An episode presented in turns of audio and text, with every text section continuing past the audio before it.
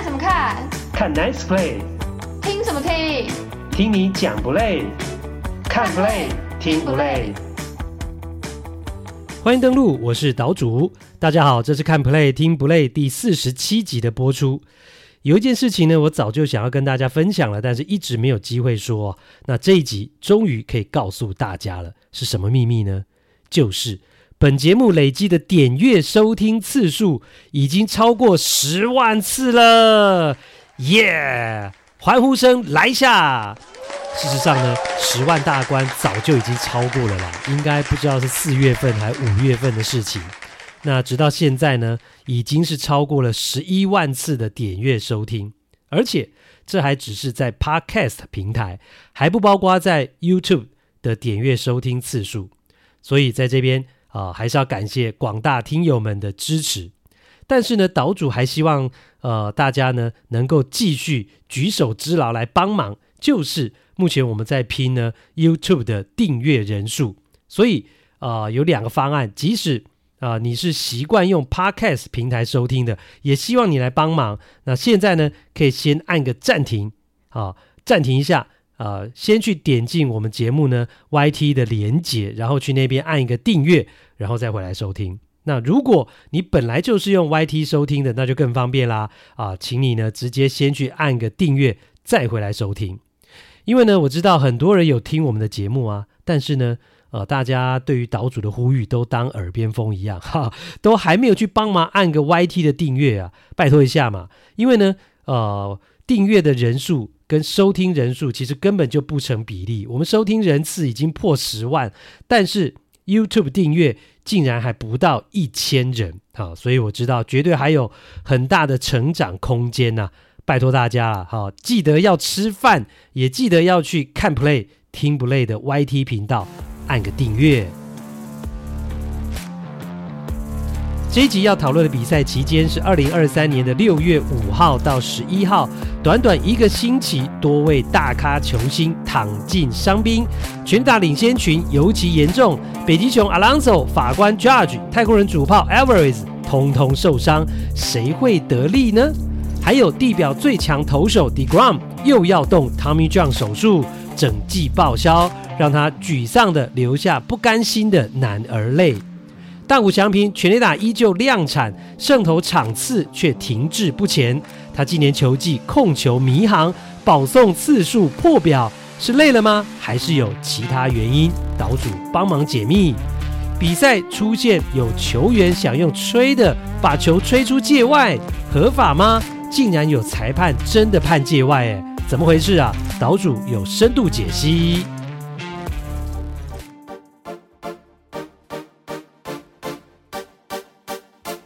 第一趴，保持健康才是王道。你永远不知道伤兵何时会来报到。不过，才两个星期之前啊，本节目第四十五集的时候呢，才提到可以期待今年很可能会有另外一个单季六十轰的球员出现。但是很快的，这个希望就全部破灭了。因为呢，已经二十二支全垒打领先全大联盟的大都会重炮啊，北极熊 Pete Alonso 上个星期受伤了。啊，不止他，全垒打领先群当中呢，还包括洋基队的法官呢、Aaron Judge，太空人队的主炮呢 Yordan Alvarez 都受伤了。那另外呢，地表最强投手，呃，应该是游骑兵王牌的 Jacob deGrom 更严重，他还没有机会扛起王牌的重责大任呢、就直接整季报销，甚至让他难过的哭了。啊，因为这些伤兵呢都是大咖，而且都是在上个星期接连出现了，所以格外引人注目。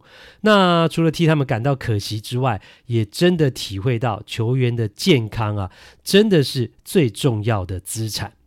那首先要讲到的是北极熊 Alonso，原本上个星期呢前两场比赛啊，他都击出了全垒打，来到了二十二轰，不但继续领先全大联盟，而且呢，呃，整季是可以上看到五十八轰。另外呢，呃，当下呢，当时是感觉他的状况又要好起来了，所以呢，呃，想要挑战单季六十轰呢，绝对是还有机会的。但是没有想到，哈，来到上个礼拜第三场比赛，他就被一颗触身球给砸伤了。那是一颗高达九十七英里啊，九十七迈的快速球，直接砸到了阿朗索左手的手腕上面。结果呢，这一下。让所有可能创造纪录的想象空间就完全破灭了。其实呢，砸到了当下，我觉得一定是非常的痛。但是呢，阿朗佐哇，当场还展现硬汉风格哦。他被砸到，然后倒地之后呢，就立刻站起来往一垒走，而且脸上没有出现任何痛苦的表情。好，我觉得他真的很厉害。九十七迈啊，要是一般人被打到的话，恐怕都要痛到哭出来了。但是呢，阿朗佐没有任何表情。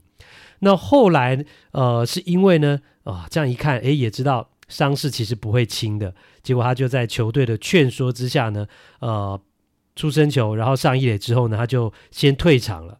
那根据这种被出身球打到之后的 SOP 啊，当然就是先冰敷之后呢，就要去照这个 X 光啊、看看有没有骨折。那结果呢，阿朗佐照完 X 光出来之后呢，就看到凶手跑到大都会的 Clubhouse 球员更衣室来找他啦。哦，讲凶手是开玩笑，就是呢砸到砸到他的投手啊，呃，亚特兰大勇士队的老将 Charlie Morton 跑来找他，那 Morton 是特地跑来跟阿朗佐呢是道歉的啦，哈、哦，表示呢他不是故意要投这个触身球，也对于造成伤害呢感到了抱歉。那阿朗佐呢，呃，对方那么有诚意，他也接受了，甚至觉得 Morton 人真好啊，因为呢一般大联盟投手砸了触身球，基本上是不会有任何表示的。顶多啦，哈，礼貌的、礼貌性的点一下头啊，致个意啊，大概就这样了。那特地跑来更衣室道歉的，绝对是非常罕见。所以呢，Morton 这样的动作让阿朗佐还觉得非常欣赏，当然也就不会责怪他了嘛。不过啦，即使心理上是没有责怪，但现实面对阿朗佐跟大都会而言，呃，还是呢损失惨重的。原本一开始照 X 光是没有骨折的情况，没有骨裂哈，以为伤势还好。但是呢，后来评估之后，哇，还是要休养三到四个星期，一个触身球就赔上了呃三到四个星期的时间。好、那就等于是有可能要缺席二十几场比赛，最多要缺席到二十几场比赛。那这样一来，阿朗佐单季要打六十支全垒打的机会就完全没有了嘛。那其实啊，被触身球打到手腕这种脆弱的部位啊，每个球季呢几乎都会看到。对打者而言，真的是球找上你啊，你根本连闪都没机会闪，根本是没办法预防的。所以，呃，你不会受伤，你不想受伤，但是像这样，像阿朗佐这样被触身球打到，你能怎么办呢？就只能说啊，运气不好，自认倒霉啊。而且只要一发生，几乎都是要进去伤兵名单休养。那如果你正好要挑战什么记录，一发生这种事情，就只能明年再来了。所以回头想想啊，像法官去年那样啊、他自己状况好，而且又能够健康打完一整个球季，没有什么意外，没有什么突发状况，然后顺利的创造六十二轰这样的一个记录啊，真的是很不简单啦。呃，是要天时地利人和完全配合上才行啊。那阿朗佐被触身球砸伤啊，不止他个人呢想要创造纪录而受到了影响，他的缺席对于最近的战绩已经是惨兮兮的大都会而言，更是屋漏偏逢连夜雨啊。大都会从六月三号开始到六月十号之间吞了一个七连败，然后球队的全垒打王又进伤兵名单，战绩呢从分区第二掉到了第四名，距离上周日啊拿到七连胜的龙头勇士啊。哦，胜差已经是来到了九点五场。那这种局面呢，恐怕会让老教头啊，大都会的老教头巴克修瓦特的白头发又增加了不少。而且事实上呢，美国已经有媒体开始检讨他了啦。因为呢，战绩这么差啊，总教练总是第一个要负责的。毕竟大都会今年可是史上团队薪资最高的球队啊，超过了三亿四千万美金。那压力沉重的还有另外一支纽约球队，就是洋基嘛。洋基的总教练 Aaron Boone，诶，也这么巧，他的主炮球队的全垒打王上个礼拜呢，也一样进了伤兵名单。法官 Aaron Judge 也是状况正好的时候呢进去的。那他是呢在道奇球场啊演出了那个美技接杀，撞破了牛棚铁网门，呃摔进去之后呢，也进了伤兵名单。其实呢。呃，那场比赛当下，很多球迷看到那个 player 撞的力道这么大，都觉得呃，或是担心呢，法官会不会受伤啊？但是呢，当天的比赛结束之后呢，呃，Judge 还没有感觉，他甚至表示呢自己没受伤，还开玩笑说啊，哎，呃，道具队应该把这个门呢弄得坚固一点。那言犹在耳，结果隔天啊，Judge 就坐板凳休息，没上场。后来杨基就说，哦，他的右脚拇指受伤了，虽然也是没有骨折啊，但是扭伤跟挫伤的情况还是也很严重。所以呢，呃，杨基还是把 Judge 摆进了十天伤兵名单。那这是今年球季的法官第二度躺伤兵啊啊，真的，呃，这样的受伤方式啊，也不是他能够，他愿意，也不是他能够避免的啦。那原本呢，他的全垒打也是已经追上来了，成为美联第一名啊，十九轰。那上一集的节目当中呢，岛主还说很期待他跟阿朗佐可以展开一段激烈的竞争啊，但是呢，人算不如天算哈，两个重炮竟然都在上个星期受伤哈，进入到这个 IL 里面去了。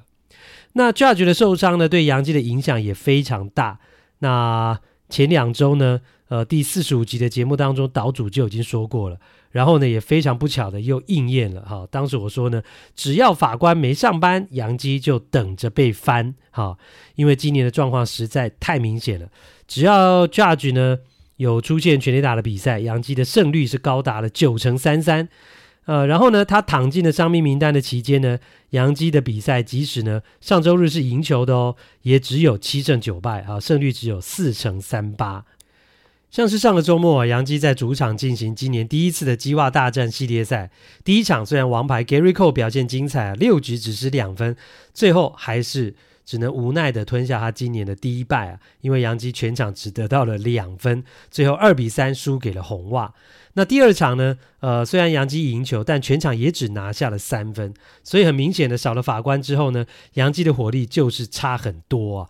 Judge 受伤之后，上个礼拜呢，洋基六场比赛平均一场得分就是只有三分左右，所以想要赢球，就是要必须靠投手群呢，呃，不论先发或是后援盯住才行。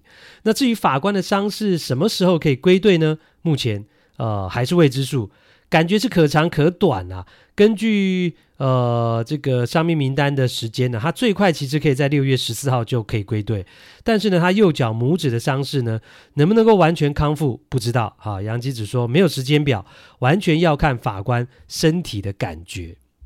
所以呢，杨基今年伤病的状况还是很严重，而且还是有一种持续呢抓交替啊、立压高铁的这种感觉啊。好不容易呢，怪力男 Giancarlo Stanton 跟大来神呢 Josh Donaldson 伤愈归队了，结果马上就换成 Judge 又进伤兵名单。那洋基原本今年外野的黄金阵容啊，啊、呃、Stanton、Bader 跟 Judge 这三个人没有同时健康过，也就是呢，他们呃今年呢已经打到六月中旬了，还没有合体过，还没有同时在场上呢呃出赛过，真的是蛮惨的。像是上个礼拜，洋基外野能够排出来的先发球员就是 Jack Bowers、Willie Calhoun、Billy McKinney 跟 IKF 这几个人，好，基本上呢都不是在洋基呢开季所设定的这个外野人选了，基本上都是呢紧急从市场上呢捡来的，或者是呢那也不行转来外野的球员啊，是拼凑出来的外野杂牌军呐，所以这些球员。呃，去先发去表现，能够呃有好的这个演出呢，哦、像是关键的全垒打啦，或者关键的接杀啊，都是算洋基可以说是赚到。那如果没表现呢，真的也不能怪他们啊、所以呢，这就是洋基现在的困境。另外要讲到的大咖伤兵啊，就是让大家很震惊，但是又不意外的地表最强投手 Jacob deGrom 啊，地瓜。那上个星期，他先是被转入了六十天的伤兵名单，然后隔天游骑兵队就宣布啊，deGrom 的右手肘要动他生涯第二次的 Tommy John 韧带移植手术，也就表示呢，deGrom 二零二三年球季正式整季报销。那这个二号呢，对 deGrom 来讲打击非常的大，因为他今年好不容易健康开季，但是只投了六场先发，吃了三十局而已，就又受伤了，而且是严重到要动 Tommy John 手术。那这个刀一开下去，一般就是要休养，要缺席一年到一年半的时间，啊，非常的久，可能要到明年下半季才有机会回来。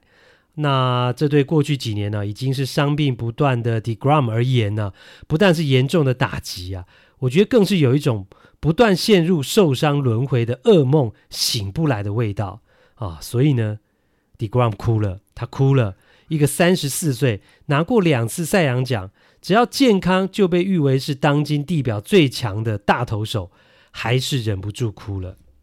DeGrom 呢是在接受媒体记者采访的时候，说着说着就忍不住哽咽啊，然后就说不出话来，他只好呢把头低下去，因为泪水已经快要止不住的从眼角流出来。哦，然后他只好用手去按住，毕竟啊一个大男人总会觉得不想在镜头面前落泪，但是呢没办法，泪水还是不争气的从眼睛滴下来，好，DeGrom 呢呃只好就拉着衣服去擦。哦，擦拭他的泪水，看得出来，他整个心情真的是荡到了谷底，非常的无奈，非常的沮丧。我相信啊，呃，这段访问呢 DeGrom 的球迷，呃，如果看了，也一定非常的难过。其实呢，DeGrom 从二零一七年到二零一九年，在大都会的那三年呢，呃，可以说是他最强的时候，连续三个球季都投满了三十二场的先发，都投超过了两百局哦，然后也拿了赛扬奖。但是呢，从那三年之后，他就成了玻璃体质。最近三年可以说是年年受伤，局数呢也越投越少，都没有超过一百局。今年更是只投了三十局就报销了。那损失最大的当然是才刚签下他的游骑兵队。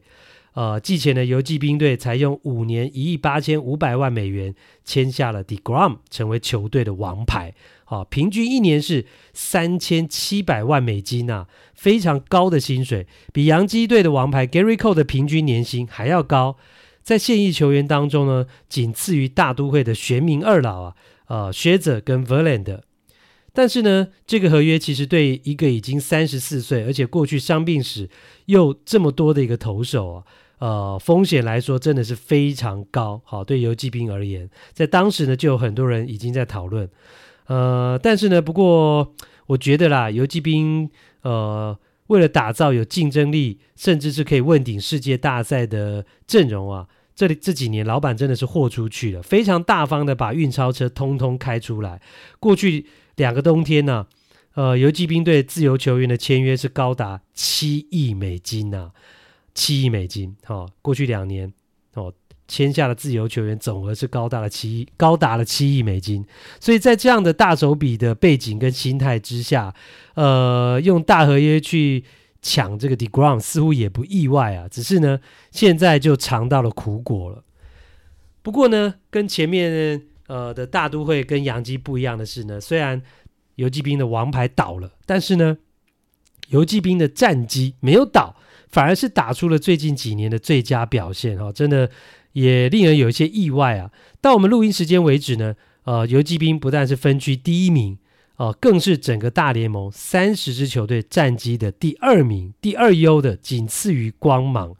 哦，呃，游击兵呢，可以说是现阶段的大联盟最会得分的球队，平均一场比赛可以得到六点三分。那他们能够有高得分，靠的不是全垒打哦，最主要靠的是呢，呃，全大联盟最高的打击率跟上垒率，好、哦，都是大联盟第一名，以及呢，也是大联盟第一非常可怕的得点圈打击率。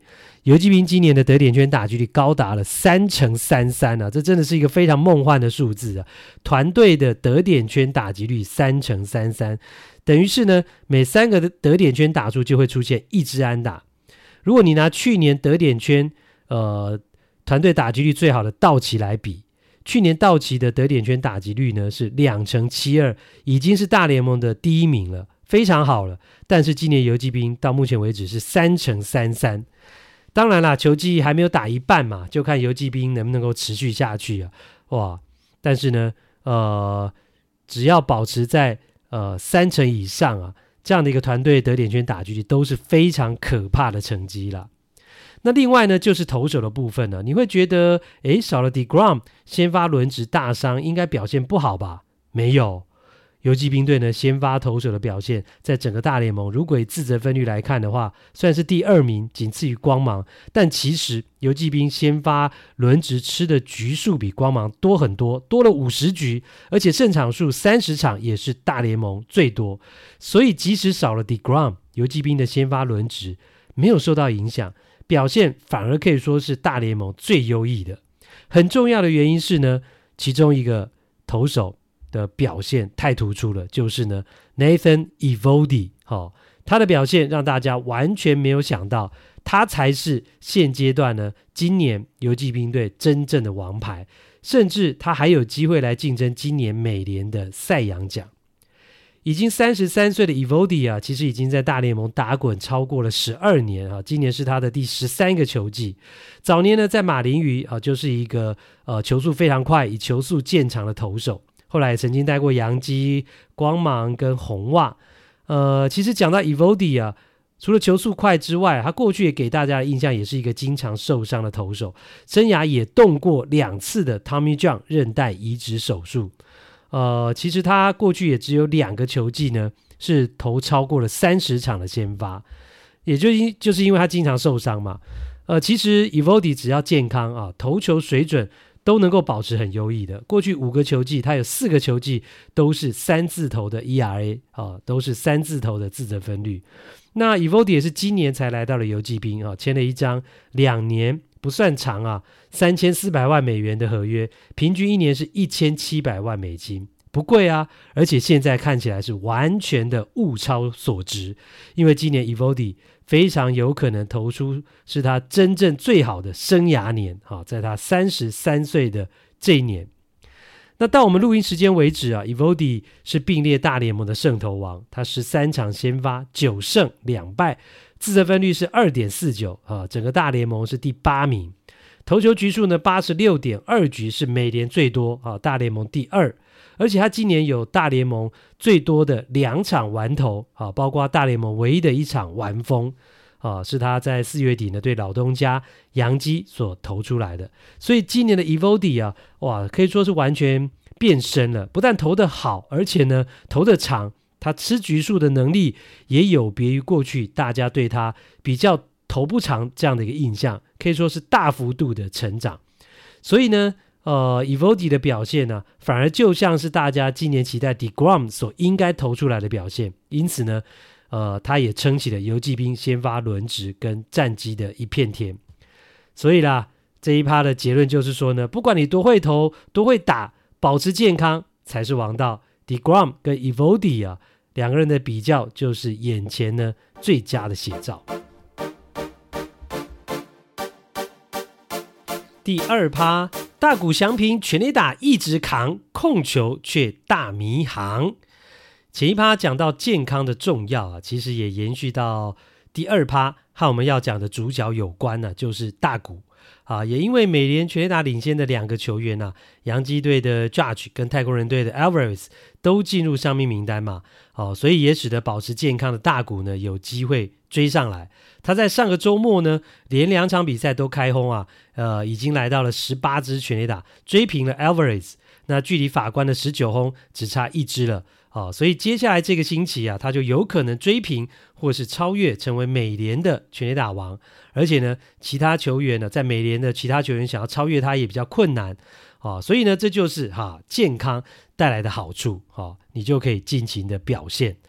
然后，如果是看整个大联盟的话呢，占据第一的北极熊啊是二十二轰，呃，他也受伤了，而且要缺席将近一个月嘛，所以大谷正常发挥的情况之下呢，也有很大的机会来超越他。但是呢，要成为大联盟全垒打王啊，竞争可是非常激烈啊，因为国联这一边的竞争对手很多啊，包括道奇队的 Muncy，他是十八支全垒打，跟大谷一样。那另外呢，十七轰的有好几个。呃，包括也是道奇队的 Mookie Betts，另外还有勇士队的一垒手呢 Matt Olson，那费城人队的外野手啊 Kyle Schwarber，以及呢马林鱼队的呃 Jorge Soler，都是呢十七支全垒打。那以大谷今年的产量来看呢，呃，他是有机会可以上看到四十五轰，以及呢一百分以上的打点。如果是这样的一个成绩的话，就跟他二零二一年哦拿下 MVP 的那一年呢，呃，是差不多的。所以呢，大谷的打击啊，其实还是维持在非常高档的一个水准表现。到我们录音时间为止啊，呃，他是连续的七场比赛击出安打，六月份的前九场比赛八场有安打，打击率是三成五一啊，三支全垒打八分打点，OPS 高达了一点一七二。那也因为他的好表现呢、啊，加上投手群呃也表现优异，压低失分，所以天使呢在上个礼拜啊是拉出了一波平今年球季最长的五连胜啊，又重新回到了季后赛的竞争行列。那打者翔平没有问题啊，但是呢，投手大谷呃最近却陷入了撞墙期。上个周六啊，六月十号，大谷在主场出战水手，那只投了五局就退场。那因为投太短了啦，所以没有等到队友们呢六局下半取得领先的这个火力，所以最后呢，大谷又做白工啦，无关胜败，没有拿下胜投。那大谷其实已经连续四场先发都空手而归了。球季的第一个月打完哦，他就已经拿下了四胜啊、呃，很可能很多人会觉得说，哇，今年四月就四胜了，那有机会挑战二十胜啊。但是棒球哪有这么简单呢、啊？呃，就从五月开始到六月中啊，七场先发，他只拿下了一胜而已。很重要的原因是呢，大谷自己的表现也下滑了。像是呢，上个礼拜六的比赛，他为什么只投五局就退场？主要就是因为四坏球投太多了。虽然只被打三支安打，但是投了五个 BB，再加上一个触身球，等于五局就投了六个保送，所以用球数呢，很快就消耗完了。如果从保送的数据上来看呢，大谷今年的控球啊，是他来到大联盟最差的一年啊，呈现出一个迷航的状态，平均每九局要投四点零三次的四坏球保送哦，比例是非常的高，呃，是他来到大联盟之后呢，这个数据最差的一年。那除了四坏球，他今年投出的触身球也很多啊，去年一整季哦，他二十八场先发一百六十六局，大谷才砸到。砸到人两次，哈！今年呢，六月还没打完，才十三场先发，七十六局就已经砸了九次的触身球保送。虽然这个保送暴增啊，但是如果你去看大谷今年三振跟被打击率的数字，又会觉得他的球威跟压制力。还是很强啊，尤其今年他加入了大杀四方的 sweeper 横扫滑球之后呢，其实呃三振的比例也提高了很多，球季打还不到一半，他就已经超过了一百次三振，那继续往单季两百次三振的里程碑来迈进，而且呢，他今年三振的效率甚至比过去两年还要来得高，K 九值啊是高达了十二点零八。也就是平均每九局可以投出十二点零八次的三振，这个数字啊是比去年跟前年都要来得更好。另外呢，他今年的被打击率只有一成七二，也是比过去两年优异。所以呢，今年大谷投球其实呃这样比较起来是呈现一种极端的状态，三振率很高，被打击率很低啊，都很优异，但是呢保送却又非常的多。此外呢。呃，大谷开季的前五场先发跟之后的八场先发也是呈现一种极端的状态。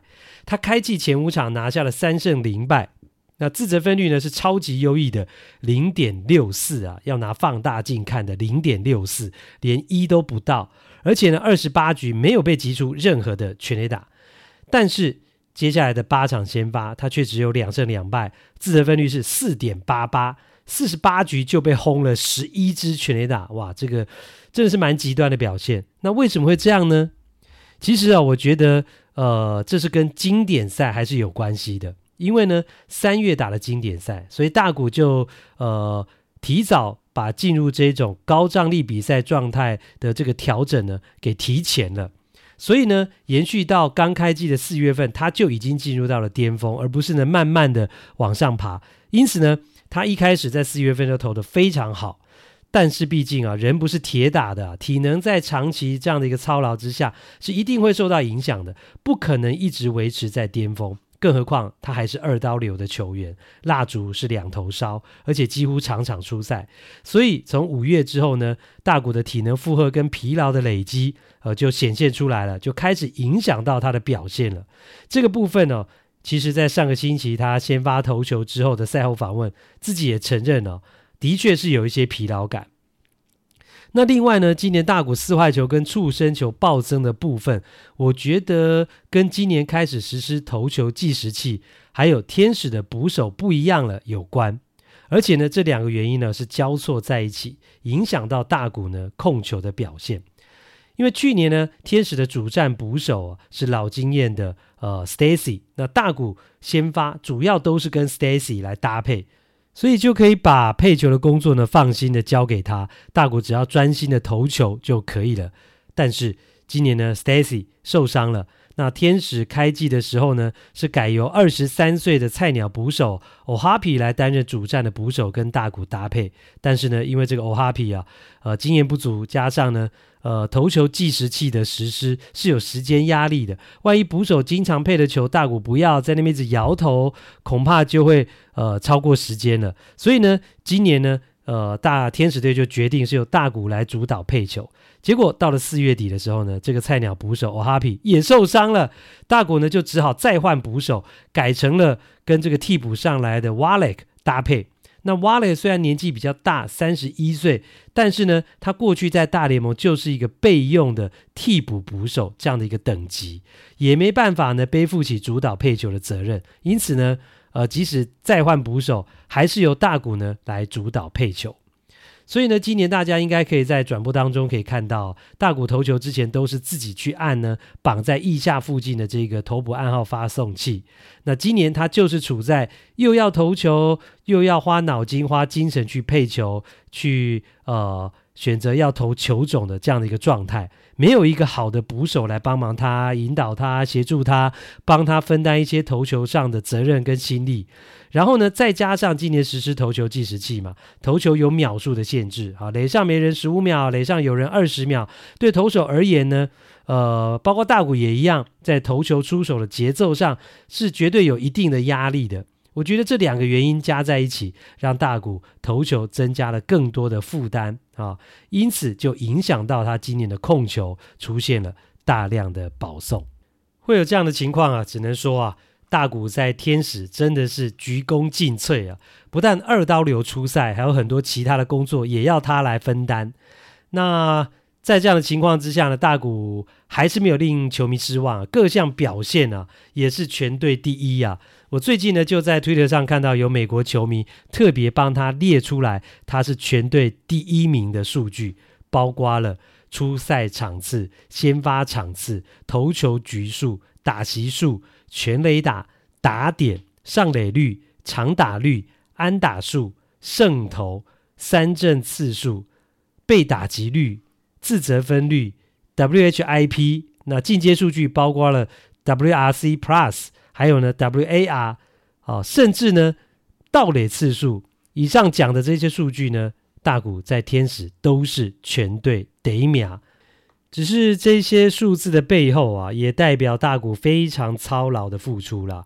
因此呢，接下来怎么样调整他的体能，变成了很重要的一个功课了。怎么样让大谷可以有适度的休息，尤其在投球的部分啊，让他可以在生理上和心理上不要负担那么大，恐怕才是让他能够恢复水准、走出控球迷航的关键。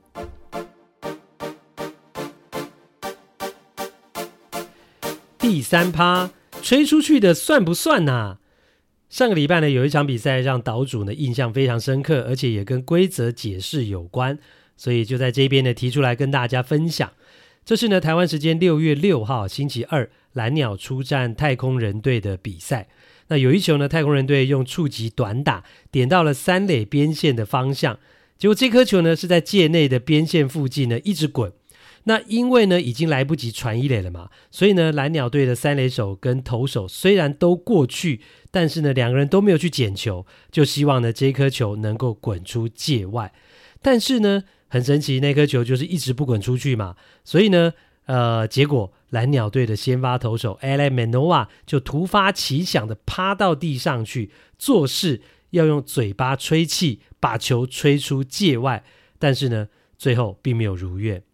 那其实呢，投手 Manoa 是已经到了最后了啦，这颗球已经快要停了，而且呢，显然就是不会出去之后呢，啊，他才趴到地上去，而且呢，他也只是做做样子，好像要去吹那颗球，但是并没有真正的用力去吹，那球最后也停在界内，所以当然就很简单做判决嘛，这就是一颗界内球，形成内安打。但是呢，就会有人想啊，如果他真的把球吹出去了，会怎样呢？会判界外吗？那如果是这样的话，未未免也太不公平了吧？而且事实上，他也没有真的接触到球啊，所以到底是怎样呢？其实呢，Manoa 会有这样的一个动作跟想法，非常有可能就是模仿大联盟过去一个非常有名的例子啊。这个例子呢是发生在一九八一年，也就是呢，哇，四十二年前了。状况是这样啊，一个沿着三垒边线的软弱滚地球，那看起来恐怕不会出界了，那就要让对手形成一支内野安打了嘛。那当时呢，水手队的三垒手。呃，Lenny Randle 就眼明嘴快的，像青蛙一样的趴到地上去啊，他就朝着那颗球呢猛吹气，然后就吹吹吹，把那颗球真的吹出界外了。那当下呢，主审裁判也立刻做出了 foul ball 界外球的手势，做出界外球的判决。诶，是不是有点怪怪的？当然怪啊！当时的对手皇家队的总教练就立刻跑出来抗议啊！明明就是有外力介入，怎么可以就判界外球呢？哦，我觉得当下呢，其实主审的脑筋呢，可能也是一时之间卡住了，觉得诶啊，防守球员没有碰到球啊，啊，所以就是界外啊，或者是他完全没看到三垒手呢趴在地上有吹气的这个动作。总之啊，主审呢第一时间是真的判了界外。但后来经过了皇家的抗议之后呢，还是改判了哈，就改判变成一支安打，打者上一垒。那改判的理由是什么呢？其实改判是正确的决定了，但是这个理由是什么呢？这边就来解释给大家听。其实呢，就是防守球员产生了干扰。那棒球规则的英文呢，就叫做 interfere。举个大家都能够理解的简单例子啊，就是呢，滚地球如果还没有滚到一三垒包之前呢，如果出界就是界外球。但是如果那颗球还没有出界的时候被防守球员碰到了，即使后来还是出界，但是规则上就会被判定是界内嘛。那在规则上的说法不是说防守球员触碰到球，而是说防守球员干扰，呃，也就是刚刚讲到的 interfere。所以呢，我们就用这个精神呢去解释，用吹气的把球吹出界外的这个例子，就是呢，防守球员干扰了球的行进，而且是一种比较特殊少见的无接触干扰啊。因此呢，就是引用这个规则判定把球吹出界外就是干扰 （interfere），跟你直接用手把球拨出去的意思啊是一样的，所以当然要判定是一个界内球。不过呢，好玩的是，当年突发奇想的 Randall 啊，后来解释说他没有吹气啦，他只是趴到地上去祈祷球会出界，好用祈祷的。当然，呃，这只是事后开玩笑的说法，因为他吹气的动作实在太明显了。不过这也显示啊，Randall 的确是一个脑筋动得很快、反应非常快的球员，就跟岛主一样。为什么这么说呢？啊，就让我厚脸皮的自夸一次吧。我也曾经做过类似的事情哦，就是当年呢、啊，早年非常多年前哈，我在体育台上班的时候呢，那时候体育台到了快过年的时候呢，都会制作主播运动大对抗这种呃特别节目，在过年期间播出啊，像是呃篮球啦、棒球啊、撞球都有。那我的例子呢，不是发生在棒球，而是在撞球比赛里面。我记得当时啊，撞球在国内非常风行啊，也就是世界球王是赵丰邦啊，世界球后是柳信美的时代。所以呢，呃，过年的特别节目主播大对抗也特别安排呢，呃，打撞球的这样的一个桥段。